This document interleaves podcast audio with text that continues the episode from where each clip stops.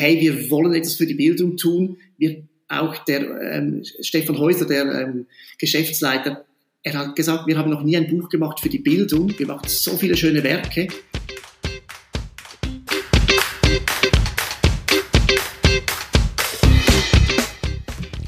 Herzlich willkommen zu einer neuen Folge des Schulhelden-Podcasts. Mein Name ist David Schigosch.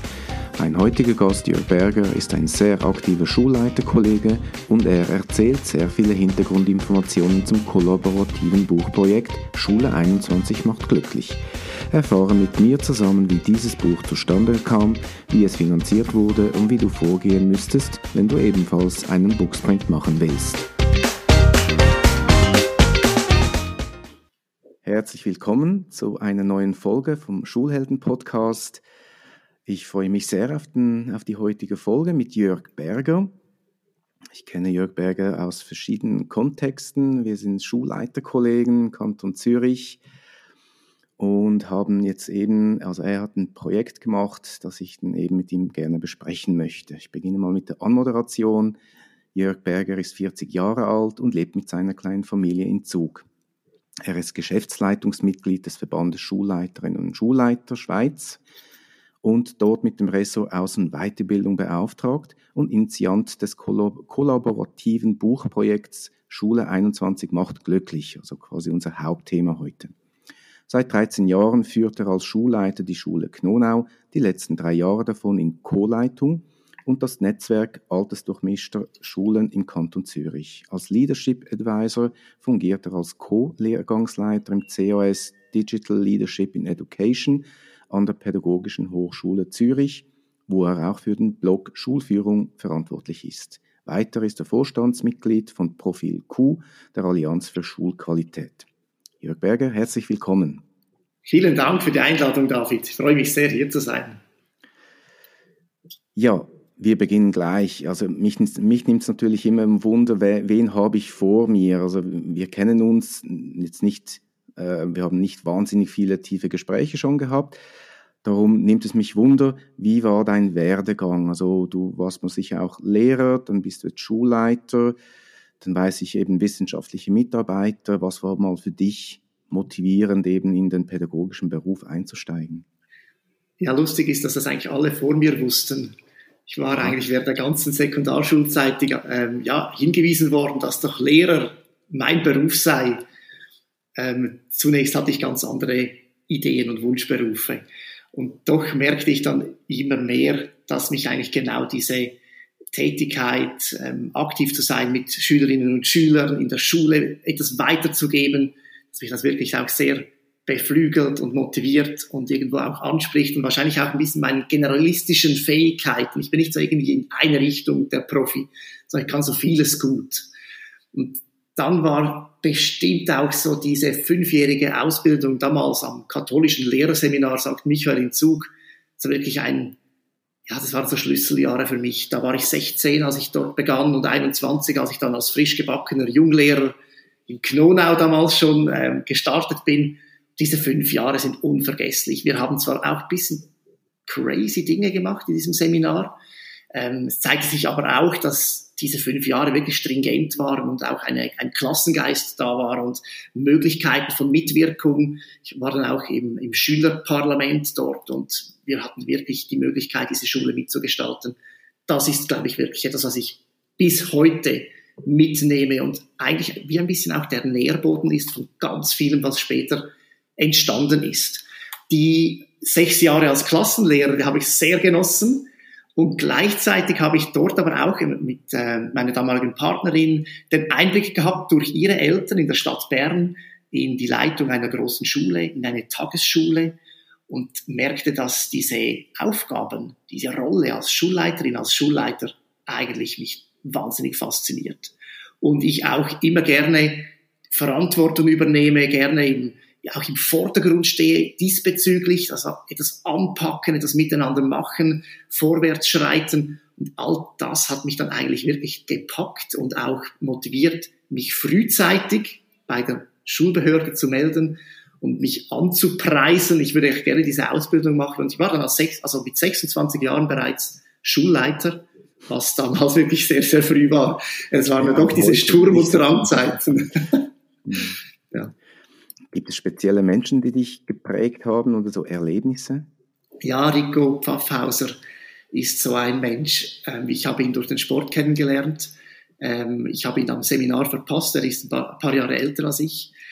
Ähm, ich habe ihn immer wieder getroffen, auch während seinem Studium als Erziehungswissenschaftler. Er hat bei Katharina Magmerki doktoriert und seine geistige Bibliothek, das, was er alles mit sich trägt, auch seine Haltungen und sein wirklich unglaublich genaues und kritisches Hinterfragen, das ist schon wirklich beeindruckend. Und ich bin viel mit ihm verabredet und diskutiere und das hat mich so im, wie soll ich sagen, ähm, in der Argumentation vielleicht auch, in der Art und Weise, wie ich spreche, auch ein bisschen ähm, beeinflusst dass ich nicht auf diesen Allgemeinplätzen wie intrinsisch motiviert, authentisch sein, die Beziehung ist wichtig. Dann sagt er als nächstes Jahr, um was ist Beziehung? Geht es dann nicht mehr um Interaktion? Und wollen wir dann wirklich Beziehung? Und das ist einfach so gut, einfach alles wirklich so kritisch zu hinterfragen. Ich glaube, das hat mich auch immer wieder sehr, ähm, ja, wie soll ich sagen, weitergebracht. Er war auch äh, mitverantwortlich für meine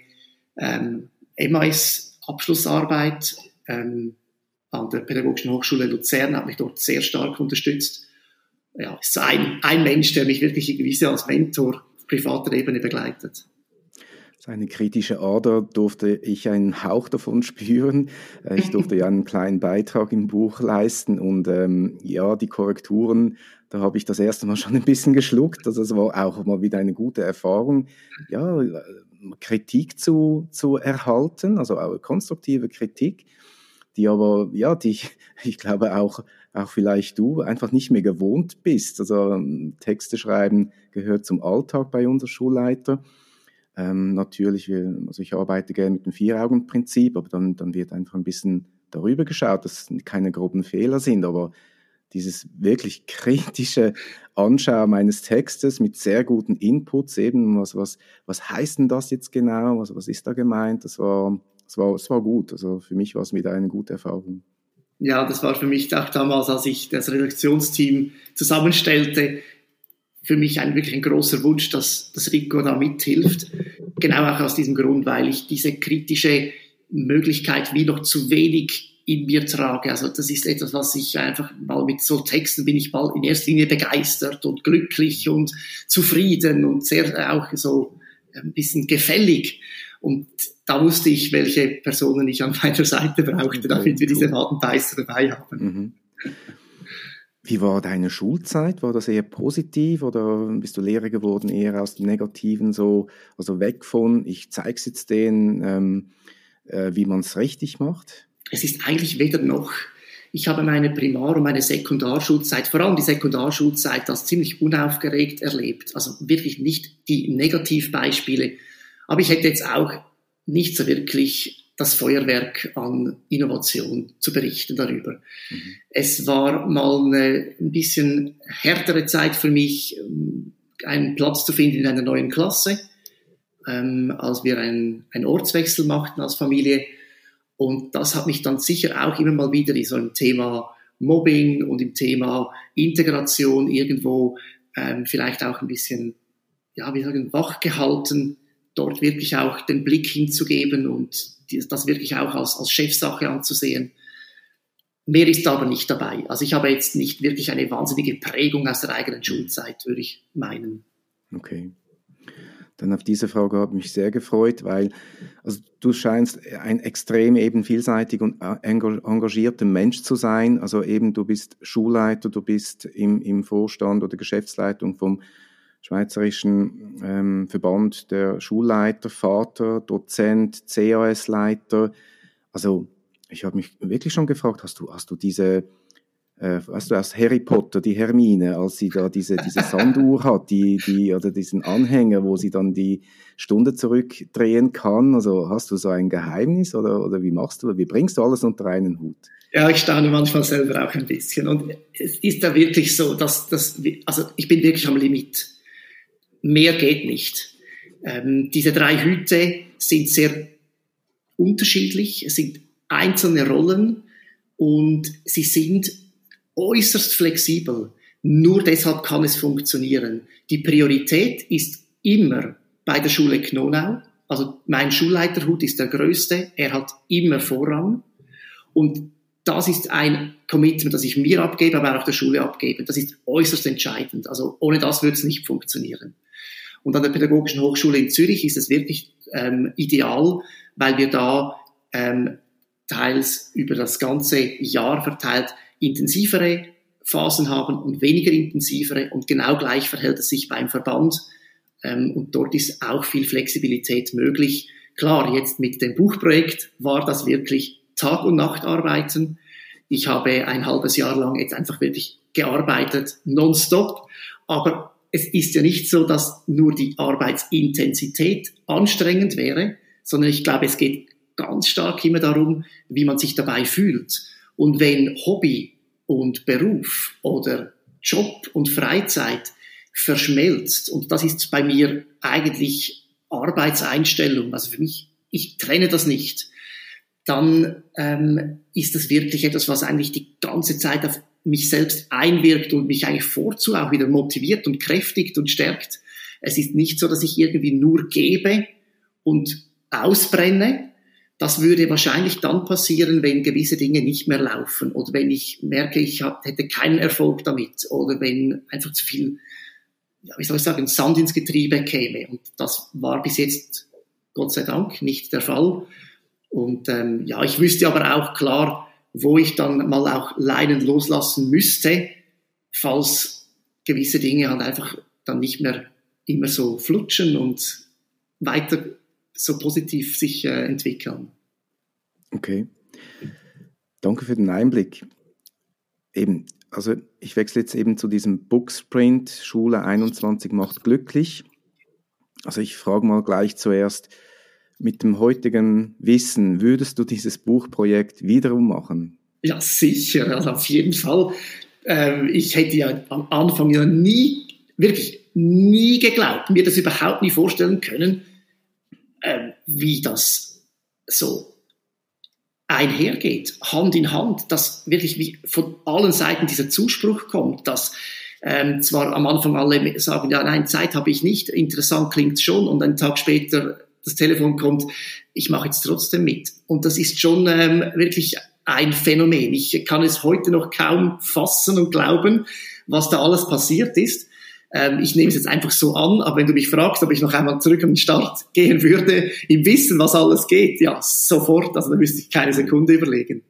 Aber ich habe meiner Frau auch ja. versprochen, dass ich nicht jetzt gleich mit dem zweiten Buchprojekt starte. also das habe ich auch abgegeben, dieses Gelübnis, ja. Aber eben, jetzt ist ja fertig. Also dein, dein Teil ist fertig, oder? Du konntest wie abgeben, oder? Ganz genau. Jetzt ist es noch, äh, ja klar, das, das Buch, das lebt jetzt natürlich auch vom, was man mit dem Buch anstellt. Und da helfen wir natürlich mit. Ähm, es ist eine wunderbare Grundlage, um miteinander ins Gespräch zu kommen. Es ist eine wunderbare Ausgangslage für Diskussionen und um äh, miteinander freundlich zu streiten.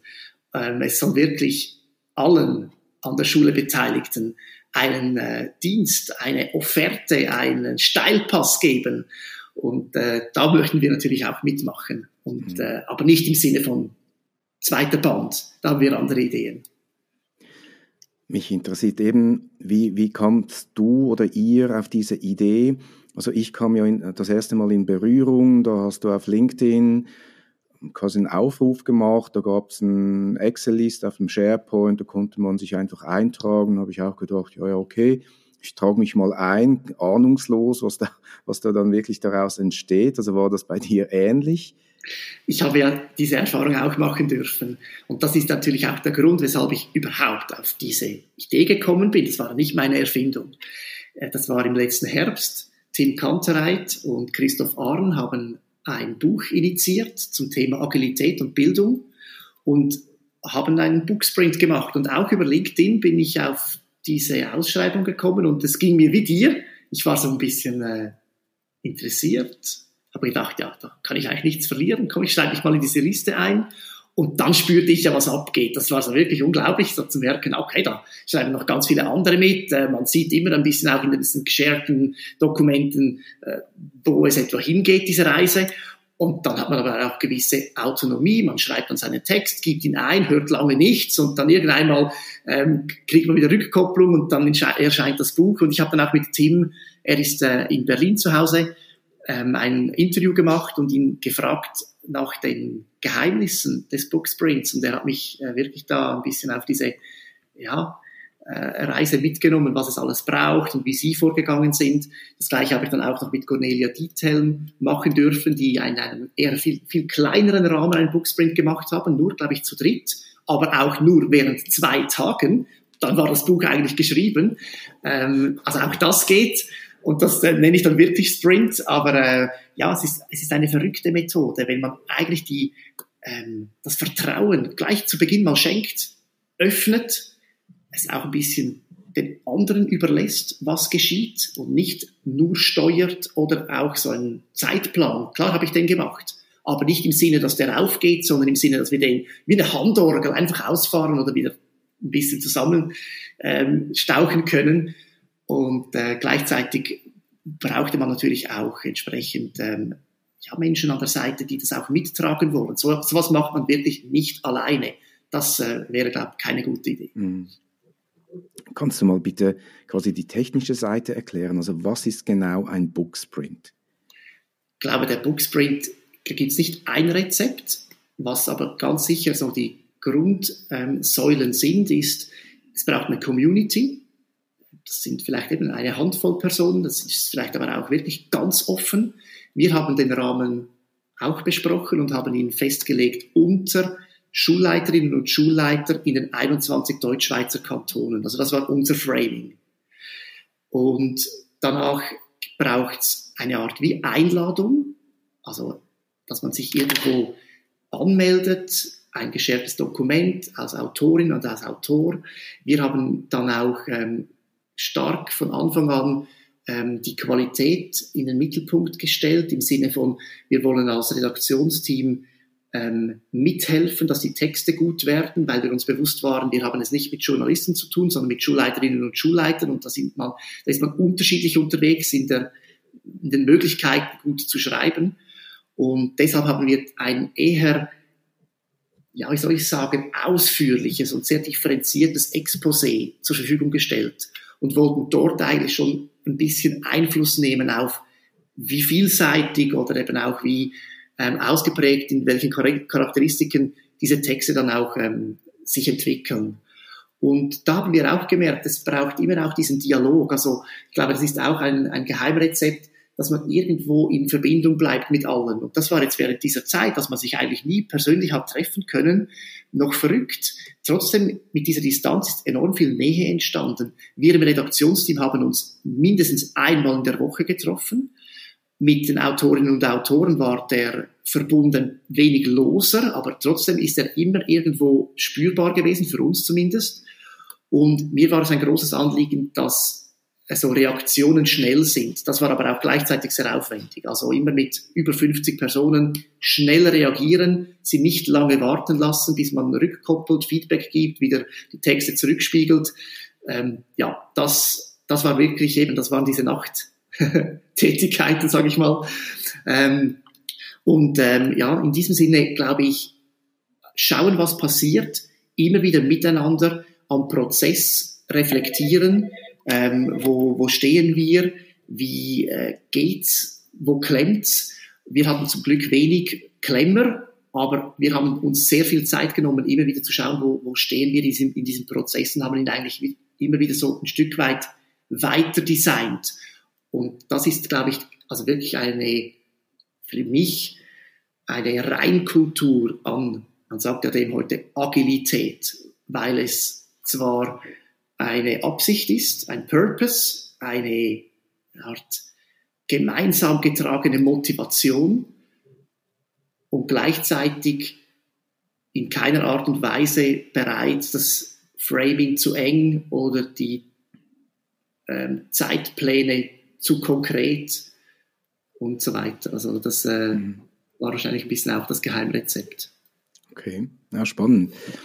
Jetzt die andere Schiene, ähm, inhaltlich, also ich habe es ja so mitbekommen, im Schulleiterverband ähm, eben wurde das Thema von dir oder ich weiß eben nicht, kannst du ja gerne erzählen, aufgegriffen. Oder? Also es kam ja irgendwie wie das Bedürfnis aus dem Schulleiterverband, aus der Geschäftsleitung habe ich verstanden, ähm, kam, das, kam das auf. Kannst du dazu etwas sagen, wie dann das zum Boxprint wurde? Also ihr musstet ja wahrscheinlich dort entscheiden, welche Methode oder in welcher Form das stattfinden soll.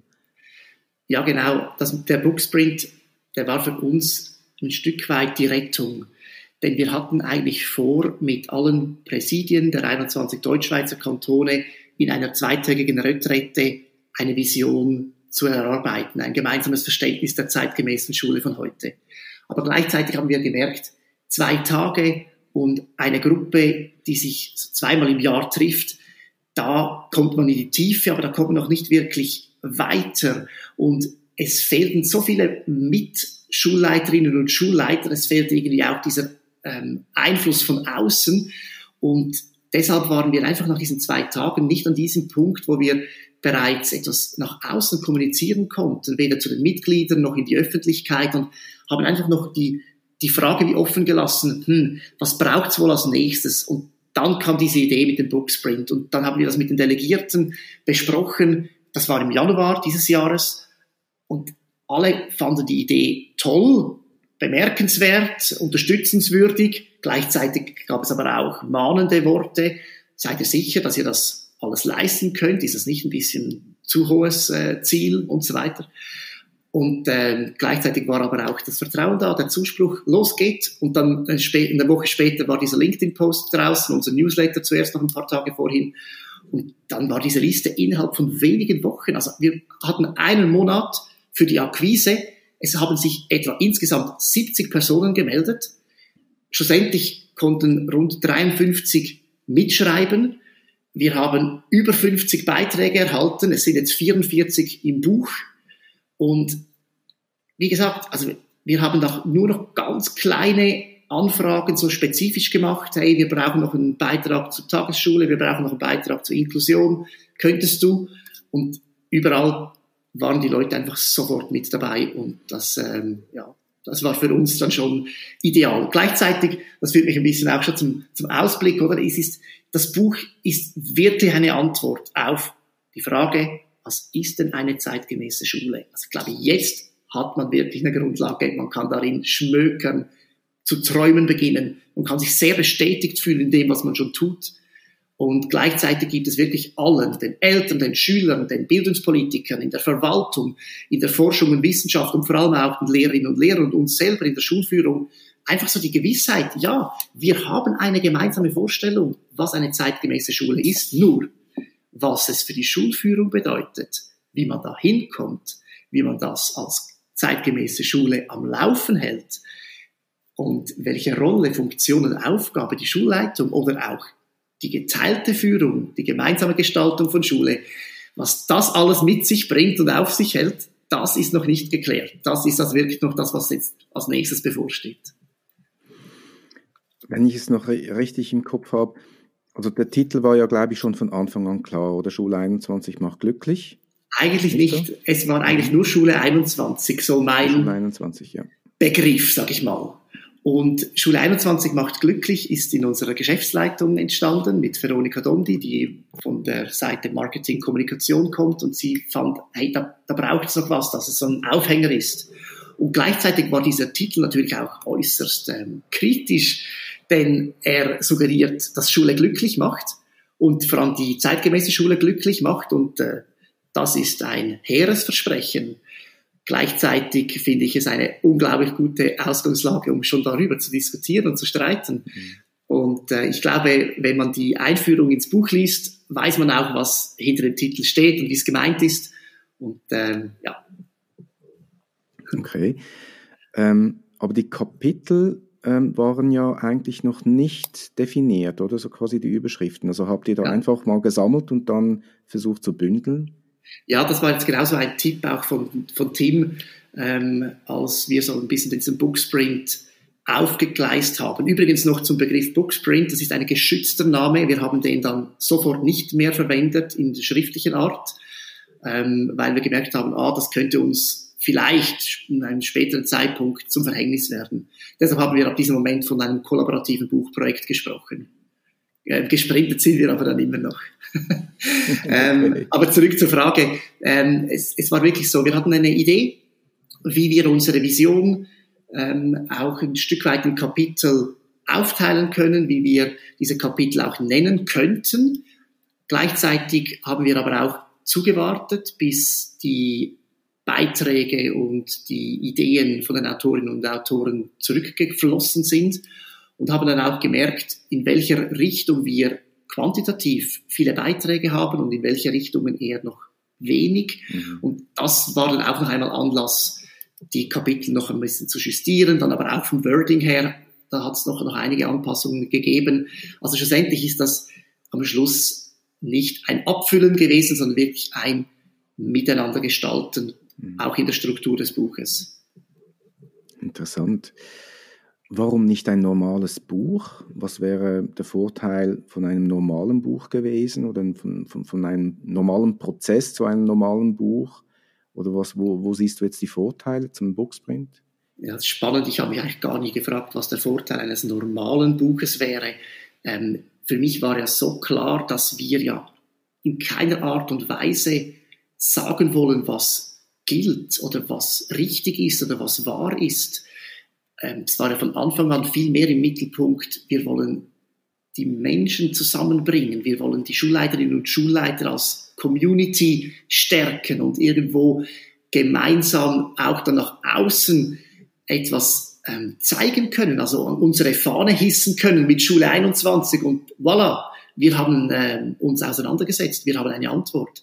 Und weil das so im Vordergrund stand und nicht ein Buch, glaube ich, ja, bin ich jetzt eigentlich gar noch nie zu dieser Frage gekommen. Ich glaube einfach, dass, ja, ja dass, dass ähm, das Kollaborative und auch dies, das Tempo, das war sicher auch eine, ein Aspekt, der uns überzeugt hat. Wir wollen Dynamik reinbringen in diese Geschichte. Ein Buchprojekt dauert dann häufig ein Jahr oder länger. Und wir haben im Januar, Ende Januar gestartet. Klar hatte ich vorhin schon Gespräche geführt und ähm, Zusprüche erhalten. Aber offiziell haben wir Ende Januar gefragt, wer macht mit? Und am 14. Juni haben wir das E-Book verschickt und am 5. Juli erscheint das Buch und wird auch verschickt. Und ich meine, ja, das, ähm, das musst du zuerst noch hinkriegen. Also das hätte ich ja auch damals, da haben ja alle gedacht, ja, ja, dieser Optimist oder ja, ja, Jörg, ist schon gut. Aber wenn es dann aufs Weihnachtsgeschäft kommt, ist es auch gut genug. Also das mhm. waren die Rückmeldungen. Und klar wussten wir, ja, vielleicht wird es ein Oktoberprojekt dann am Schluss. Aber jetzt ist es wirklich ein in die Sommerferien mitnehmen Projekt. Also mich nimmt der Unterschied doch noch ein bisschen mehr Wunder. Also ich hatte mal ein Buch geschrieben und dann war es ja quasi wie ein Vertrag. Also dann macht man mit einem, einem Verlag einen Vertrag und dann ist schon der Titel klar, so der Inhalt mal grob skizziert und dann gibt es immer so ein Hin und Her eben, das dauert dann auch Monate, ein Jahr. Also da, da war es ja wie losgelöst, oder? Also ihr habt ja einfach mal begonnen, ohne, ohne Vertrag, ohne äh, Verlag. Nein, das ist so nicht korrekt. Wir hatten okay. von Anfang an ein Commitment und auch eine Offerte mit der Kalt Medien AG in Zug. Da bin ich einfach persönlich privat verbandelt. Mein Vater hat in dieser Druckerei 37 Jahre lang gearbeitet, bis vor drei Jahren. Und ich bin wirklich mit dieser familiären Unternehmung eng verbunden. Sie drucken unsere Schulpost seit vielen Jahren und haben uns auch da, sind uns auch da sehr entgegengekommen mit, mit dem Preis. Wir hatten zwei Offerten, kannst du dir vorstellen, einmal drucken in Deutschland und einmal drucken in der Zentralschweiz. Ja, und sie haben einfach den, den Preis für die, für den Druck in Deutschland übernommen. Und das war für mich ja. so ein Moment, wo ich dachte, okay, Weltklasse. Also, dass, ähm, hey, wir wollen etwas für die Bildung tun. Wir auch der ähm, Stefan Häuser, der ähm, Geschäftsleiter, er hat gesagt, wir haben noch nie ein Buch gemacht für die Bildung. Wir machen so viele schöne Werke. Jetzt mache ich mal was für die Bildung. Wir ähm, listen euch alles auf, was das kostet. Das ist unglaublich viel Geld. Und der Zuspruch war, hey, und diesen Teil, den verrechnen wir nicht. Und die Produktion, den müssen wir verrechnen. Und wir machen einen Deal, wie wir mit den Einnahmen des Verkaufs umgehen. Und das war von Anfang an ein, wirklich eine, eine Offerte, wie es der Name schon sagt. Und also vor der Liste im Januar kann man sagen. Vor der Liste im Januar, mhm. ja. Das war ein okay. Adventsgeschenk. Mhm ja, also eben, ich kenne den Unterschied zwischen Deutschland und, und, der Schweiz. Also das war, oh, dann ist das quasi ein Sponsoring von diesem, von diesem Verlag. Also ja, ganz genau. Und, und ich bin natürlich, ja, ja, genau. Und, und ich bin natürlich jetzt auch ähm, äußerst ähm, froh und irgendwo auch erleichtert, dass wir auch ähm, Abnehmer finden für das Buch. Also wir merken jetzt mit dieser Vorbestellung, wie das Interesse da ist und wie sich alle freuen, dass das Buch kommt. Ähm, in diesem Sinne äh, weiß ich, dass die Rechnung am Schluss auch aufgeht. Wir, wir haben am Schluss nicht eine rote Zahl und das ist wunderbar. Aber es war ja auch nie das, die Idee, Geld zu verdienen. Das war nie ein, ein Motivator, ist es auch jetzt nicht. Sondern es geht ja wirklich um die, ähm, ja, um das Sichtbarmachen von wunderbaren Beispielen und um das Mutmachen und um den Aufbruch, den es braucht in der Schule. Mhm. Welchen Teil vom ganzen Prozess hast du unterschätzt? Ja, das war schon auch, ähm, was es bedeutet, in der Kommunikation zu stehen mit rund 60 Personen, eigentlich die ganze Zeit ich habe mir immer so vorgestellt, ja, da kann man also Update-Mails machen und dann erschickt man die an 50 Personen. Nur es antworten dann die meisten und dann ist man auf der individuellen Ebene. Jeder braucht was anderes und auch in unserem Redaktionsteam, ich meine, ich habe ja am Anfang in allen gesagt, ja, weißt, ähm, da treffen wir uns dann so ähm, alle zwei Wochen, so eine Stunde und so. Ja, ja. Also am Schluss, es war einfach von allem mehr, es war von allem zeitintensiver und am ehesten bin ich noch positiv überrascht vom Schluss. Da hätte ich mir gedacht, da kommt noch alles zusammen und wir merken, wir stehen noch überhaupt nirgends und es müsste schon morgen sein. Und da war es dann gar nicht so wild und hektisch. Also irgendwo ist es am Schluss so, auch mit dieser natürlich wunderbar professionellen Unterstützung durch den Druck und den Verlag, ja, das mit dem guten Druck und der Kontrolle, das hielt sich im Rahmen. Da hätte ich jetzt noch mehr erwartet. Aber sonst ja, war es immer ein bisschen mehr als mhm. zuerst gedacht. Würdest du einen Teil jetzt äh, größer planen oder anders planen? Ich glaube, ich würde meine Rolle noch weiter verteilen. Ich habe am Schluss doch auch sehr viel bei mir behalten und die Fäden in der Hand gehabt. Und dort denke ich, ja, müssen wir uns vielleicht das nächste Mal für wieder ein so dann doch großes Projekt ähm, noch, noch breiter abstützen. Wir waren jetzt wie zu fünft in unserem Redaktionsteam. Bea hat gezeichnet und sie hat, also für mich auch, unglaublich, Wochenende für Wochenende flatterten einfach die Teams-Nachrichten rein, so, ich habe da wieder einen Entwurf, bitte Feedback, ich habe da etwas fertig und ich dachte mir die ganze Zeit, ach Jesus Gott, hat sie auch mal Freizeit. Also das war wirklich auch heftig, das mitzuerleben. Und die anderen natürlich auch. Also das hätten wahrscheinlich noch ein paar Personen mehr sein dürfen in unserer mhm. Kerngruppe. Mhm. Ja. Ähm, nach dieser Erfahrung siehst du Themen, die sich speziell für einen Booksprint eignen oder auch Themen, die sich überhaupt nicht eignen? Ich glaube ganz grundsätzlich, dass sich Themen eignen, wo man etwas erschließen möchte. So ein bisschen wie wenn du eine Forschung anstellst und du so explorativ rangehst, im Sinne von, ich habe zwar einen Gesprächsleitfaden, aber ich gestalte den möglichst mit offenen Fragen und nicht alles ist schon vorgegeben, sondern die Antwort führt mich wie zur nächsten Frage und dann wieder weiter. Und wenn es so in diesem Sinne ist, wir wollen zusammen wie auf Entdeckungstour gehen, wir wollen zusammen auf Spurensuche gehen, wir wollen zusammen Schätze aus, also hochheben oder irgendwie ähm, Perlen, Perlen finden, dann glaube ich, dann passt's perfekt. Und wenn es nur darum geht, etwas einfach zu sagen oder etwas zu beschreiben, was man schon kennt, weiß ich nicht, ob es genug spannend ist. Mhm. Okay, also ich denke, die, die Anzahl Personen, die mitschreiben, das, das habe ich mir jetzt eigentlich so vorgestellt. Das ist wahrscheinlich auch entscheidend. Also alleine muss man keinen Book-Sprint machen, sondern es geht eben um die Kollab Kollaboration. Ja, ganz genau. Das war auch schön, oder von, von, von Cornelia Dietel zu hören, dass sie das in so einem kleinen privaten Rahmen gemacht haben und dass es auch ähm, zu einem tollen Produkt kam. Und für uns war es aber natürlich der Anspruch, möglichst viele. Ähm, ich habe ja bei allem, also als wir auf den Verlag und die Druckerei zugingen, als ich aber auch auf die Jacobs Foundation und Mercato Schweiz zuging, auf die beiden Stiftungen, die uns unterstützen, ähm, dort wollte ich Ihnen ja auch ein bisschen was versprechen. Und ich bin immer von der Zahl 40 ausgegangen. Ich habe gesagt, wir schaffen es, dass wir 40 Schulleiterinnen und Schulleiter finden. Und das war dann schon auch ein bisschen Pressure. Also das, das hat mich auch angestachelt, das zu erreichen. Und entsprechend ähm, ja, stolz oder auch erleichtert waren wir dann, als dann die Zahl natürlich weit überschritten wurde. So. Und habe ich das richtig verstanden? Du hast nur die Kanäle über den Newsletter vom Verband und LinkedIn gemacht? Genau. Oder hast du noch irgendwie andere Kanäle bespielt? Nein, nur diese okay. zwei. Ja. Wow. Okay. Und LinkedIn natürlich auch, um Schulleiterinnen und Schulleiter zu erreichen. Aber LinkedIn war von Anfang an auch ähm, meine Absicht, dass man über das Buch erfährt und dass man über unseren Prozess erfährt und dass das einfach sichtbar wird, dass wir etwas tun und etwas verändern wollen und dass wir aktiv sind und nicht ein ähm, reaktiver Verband, weil das sind wir nicht. Wir sind wirklich der, der Schulleiterinnen und Schulleiterverband, der geht voran und wir übernehmen die Verantwortung, wie wir uns auch im, im Berufsleben gewohnt sind. Wir stellen keine Forderungen in erster Linie, wir klagen und, und jammern nicht in erster Linie.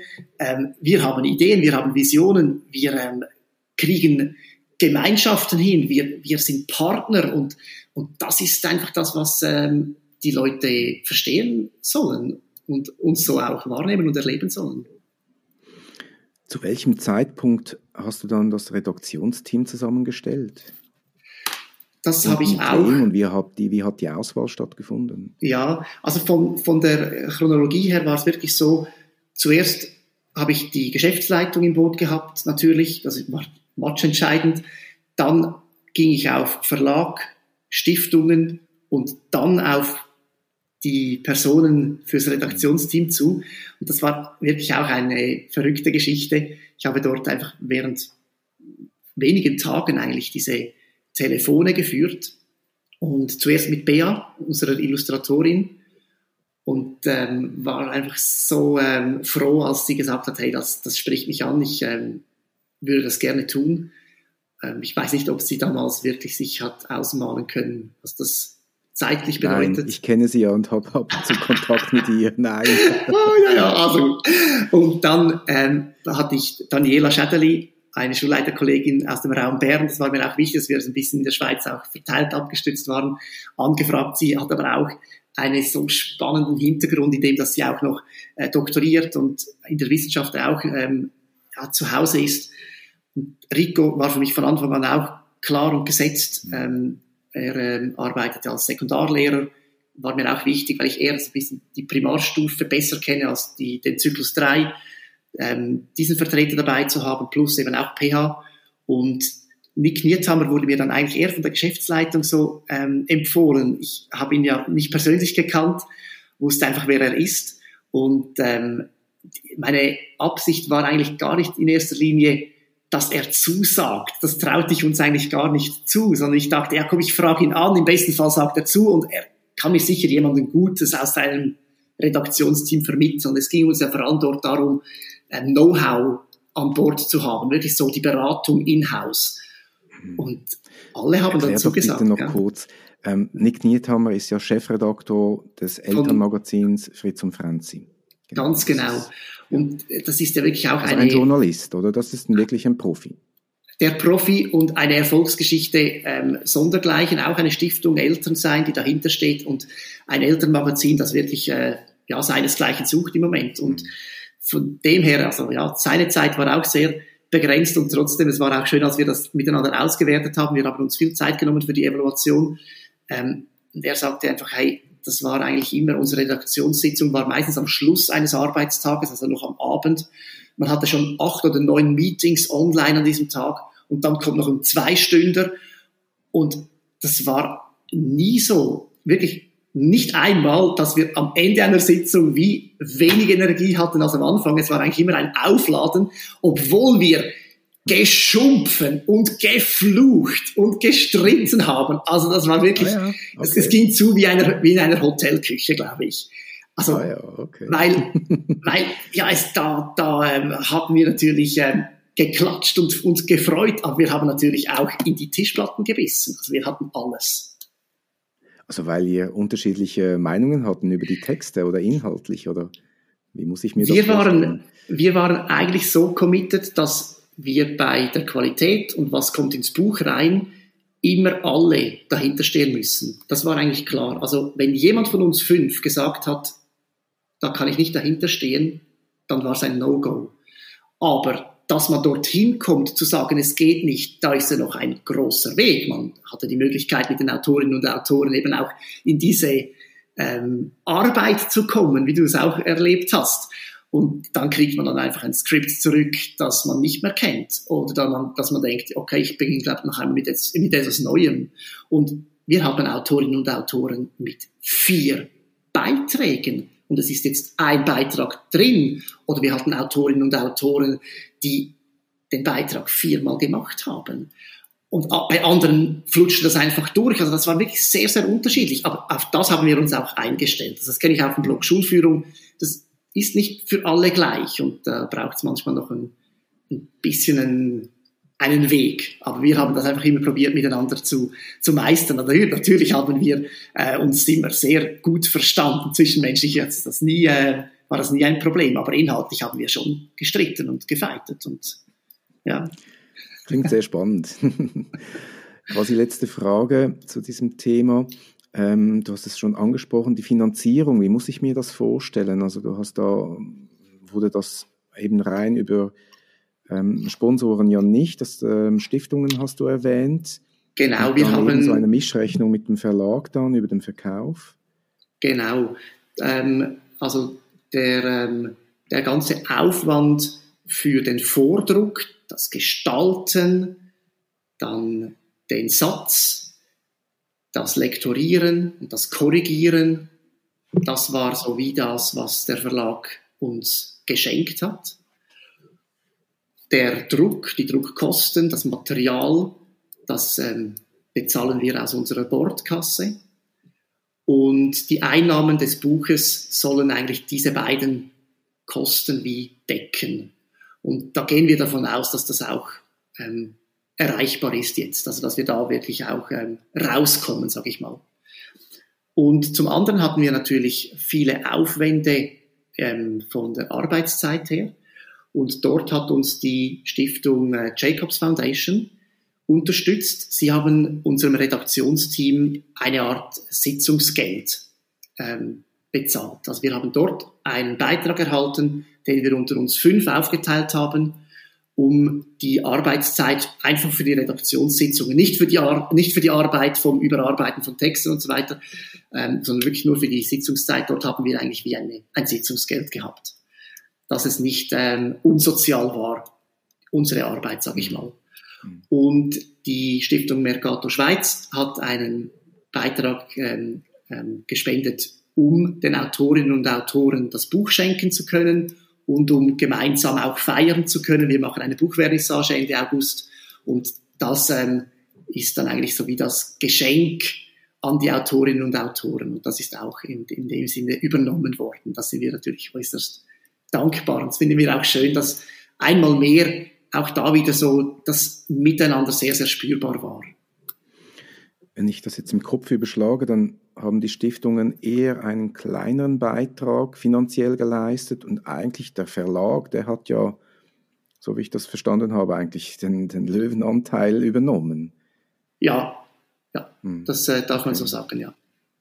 Ja, können wir dann auch noch speziell erwähnen, wenn wir den Post machen auf LinkedIn. Also finde ich schon erwähnenswert. Also das wirklich, war mir ja nicht bewusst vor dem Gespräch.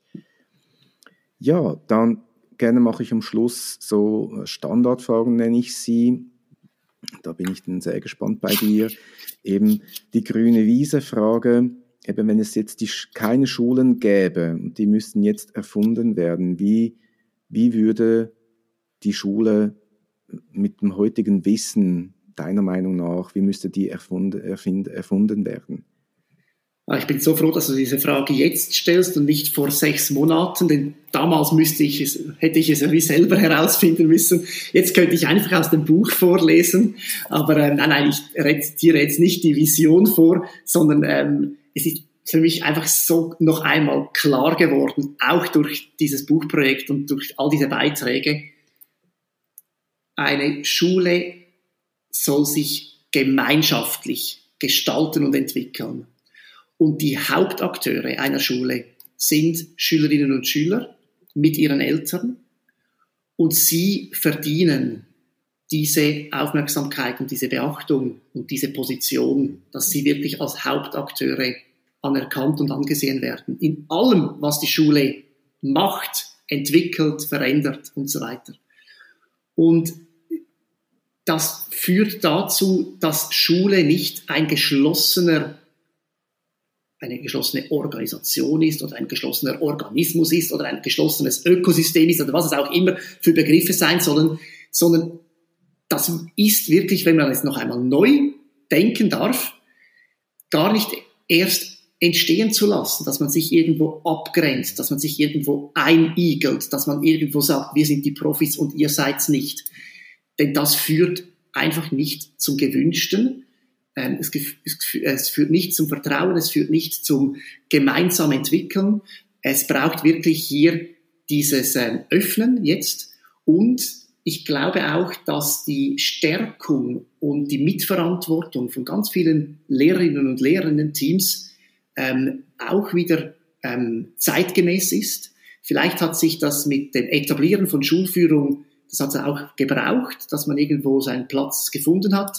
Ich glaube, dass die Führung sich wieder breiter und verteilter verstehen sollte in der Zukunft und der Einbezug und die Netzwerkarbeit von und mit anderen Schulen lokal, das kann aber auch weit entfernt sein. Also heute sind diese Möglichkeiten ja so offensichtlich geworden äh, mit der Wissenschaft, mit der Forschung, äh, dass man wie auch ein bisschen ein, ein, ein Teil Labor ist als Schule ähm, dass sich eigentlich jede Schule ein Stück weit als auch so ähm, Versuchsschule für etwas versteht und nicht im Sinne von, wir machen äh, Versuche mit Schülerinnen und Schülern, sondern wir machen Versuche mit uns als Schule. Ähm, ich glaube, das braucht's und natürlich ähm, wirklich diese, ähm, ja, wie soll ich sagen, Offenheit, wirklich alle im Boot zu haben. Ich glaube, also ist, äh, mich spricht das an, aber jetzt muss ich doch hier nachhaken. Wie gehst du dann mit Lehrpersonen jetzt mal um, die Ängste zeigen? Also das ist ja sehr offen, was du mm, sagst. Ähm, und ich denke, wir kennen beide sicher Personen, die die Mühe haben mit dieser Öffnung, mit diesem, mit diesem Unbekannten, mit einem weicheren Rahmen. Wie, wie gehst du da mit diesen Personen um? Was sagst du denen? Als erstes ist es immer bei jedem Widerstand und bei allem Widerspruch ähm, wichtig zuzuhören. Das tönt so einfach, ist es nicht immer. Ähm, das hinter die Kulissen blicken wollen, die echte Neugier zeigen, gleichzeitig aber auch Möglichkeiten aufzeigen. Also nicht im Sinne von, ich löse jetzt dein Problem, sondern hey, schau, du bist nicht alleine. Oder Eltern, das ist alles. Also wir haben bei den Eltern nicht nur ähm, eine Gruppe, die vielleicht immer so ein bisschen im Vordergrund steht, die vielleicht kritisiert oder die ihre Ansprüche äh, lauthals mitteilt, sondern wir haben auch ähm, die anderen, die eigentlich sagen, hey, ihr macht das so toll und geht doch einfach weiter und auch sie zu hören und so weiter, das kann auch sehr viel Mut machen. Also in diesem Sinne glaube ich, ähm, Unterstützung bieten, auch da Gestaltungsraum bieten, ähm, schlussendlich aber, glaube ich, braucht es von allen ein, ein Commitment und wer mitmacht, ist herzlich eingeladen und wer nicht mitmachen kann und will und vor allem das will, ist entscheidend, dann auch freundlich verabschieden. Ich glaube, ähm, wir sind in der Schule grundsätzlich noch an einem eher bedenklichen Ort, was Arbeitsbedingungen ähm, anbelangt. Ähm, mhm. Ich finde eine, eine, geschützte Werkstatt als Schule äh, auch nicht zeitgemäß. Da wünschte ich mir äh, viel mehr privatwirtschaftliche Mechanismen. Aber äh, ja, auch das ist noch ein Weg. Ähm, ich glaube aber auch, dass wir durch die Struktur der Schule auch sehr viel zeigen können. Zum Beispiel die Selektion. Das, denke ich, wäre auch etwas, was auf einer grünen Wiese nicht vorkäme. Es gäbe keine Selektion. Es gäbe kein Langzeitgymnasium auf meiner grünen Wiese, sondern die Schule, die ist für alle, die an diesem Ort zu Hause sind. Es ist nicht so, dass nur Einzelne integriert werden, sondern jeder wird integriert. Also 24 Schülerinnen und Schüler haben den Anspruch, dass sie integriert werden. Und wir ähm, sind nicht irgendeinmal an diesem Punkt, wo wir äh, mit irgendwelchen Instrumenten versuchen zu entscheiden, wer jetzt in welche Klasse gehört, sondern das geht gemeinsam weiter, altersdurchmischt weiter und dann äh, haben wir ein wunderbares duales Berufssystem und ein Kurzzeitgymnasium, wo man dann auch auf einen äh, akademischen Weg gehen kann. Mhm. Und äh, das würde viel, viel besser passen als das, was wir bis jetzt äh, praktizieren. Kann ich sehr gut teilen. Danke für diese Vision. Du hast ähm, meine zweite Schlussfrage ist ähm, die Zukunftsfrage. Also wie sieht für dich in 15 Jahren die Schule aus, das Lernen aus? Meine Träume gehen in diese Richtung, dass sich die Schule mit noch mehr Disziplinen ähm, zeigt, dass die Schule nicht ein Gebäude ist, sondern mehr ein Gefühl oder ein Raum, der aber eben nicht getrennt ist durch Wände, dass Schule wie Bildung oder Lernen auch ähm, Zeit und Ort und ein Stück weit auch manchmal Personen unabhängiger funktionieren kann als heute, dass ähm, die Bevölkerung, also nicht nur Schülerinnen und Schüler bis zum neunten Schuljahr, sondern die Bevölkerung an sich Teil von Schule ist, ähm, ein- und ausgeht auf diesen Plätzen, in diesen Arealen, in diesen Hallen, in diesen Zimmern, in wo auch immer. Und es ähm, wie zu einem, ja, zu einer Konklusion kommt von lebenslanges Lernen, sichtbar machen und äh, von und miteinander lernen durch alle Schichten hindurch. Also irgendwie in diese Richtung. Okay. Aber 15 Jahre ist auch eine kurze Zeit. Mhm. Ähm, ich bin gar nicht so Fan von irgendwie der Vorstellung, ja, was ist in zehn Jahren, ähm, sondern ich bin eigentlich eher der Meinung, ähm, man kann jetzt starten mit, mit kleinen Schritten und auch mit Geduld. Alles, was bereits entstanden ist, und das ist eine Menge, also gerade auch zum Beispiel äh, jetzt in unserer Schule die Zusammenarbeit mit Eltern, das ist eine 14-jährige Geschichte. Und wir stehen heute an einem Punkt, wo wir von außen hören, hey, sorry, aber das habt nur ihr. Das ist nicht normal, was ihr habt. Mhm. Und dann denke ich, ja klar, aber wir haben auch nicht dreimal in die Hände geklatscht und dann war es da. Und ich kann jetzt auch nicht einer anderen Schule sagen, ja weißt, muss nur so machen und dann haben sie das im nächsten Jahr. Das ist wirklich etwas, das braucht Zeit, das braucht das Vertrauen. Das ist auch diese Lehrerin oder dieser Lehrer, den du vorhin beschrieben hast, nicht mehr in Sorge, ach Jesus Gott, jetzt sprechen wir alle rein, sondern mhm. das gibt's, das, das braucht es ja gar nicht reinreden, weil ich frage ja. Also, mhm. Mhm. ja. Das wäre schon ein nächstes Thema für eine weitere Folge. Absolut. Das klingt spannend. Ich komme doch mal auf dich zu.